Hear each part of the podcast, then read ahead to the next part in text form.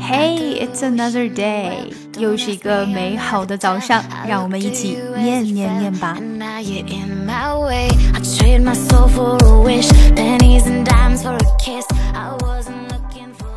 Number one, broccoli.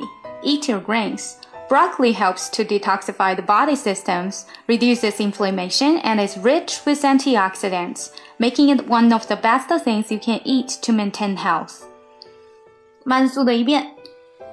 Number one, broccoli.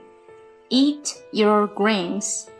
Broccoli helps to detoxify the body systems, reduces inflammation, and is rich with antioxidants, making it one of the best things you can eat to maintain health.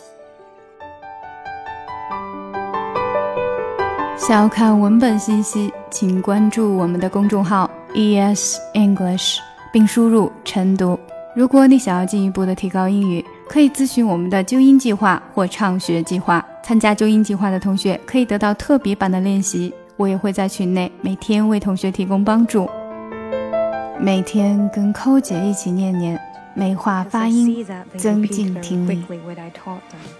And it is my conviction that they would easily become Christians, where they seem not to have an effect. Something about that glory just always seemed to bore me, cause only those I really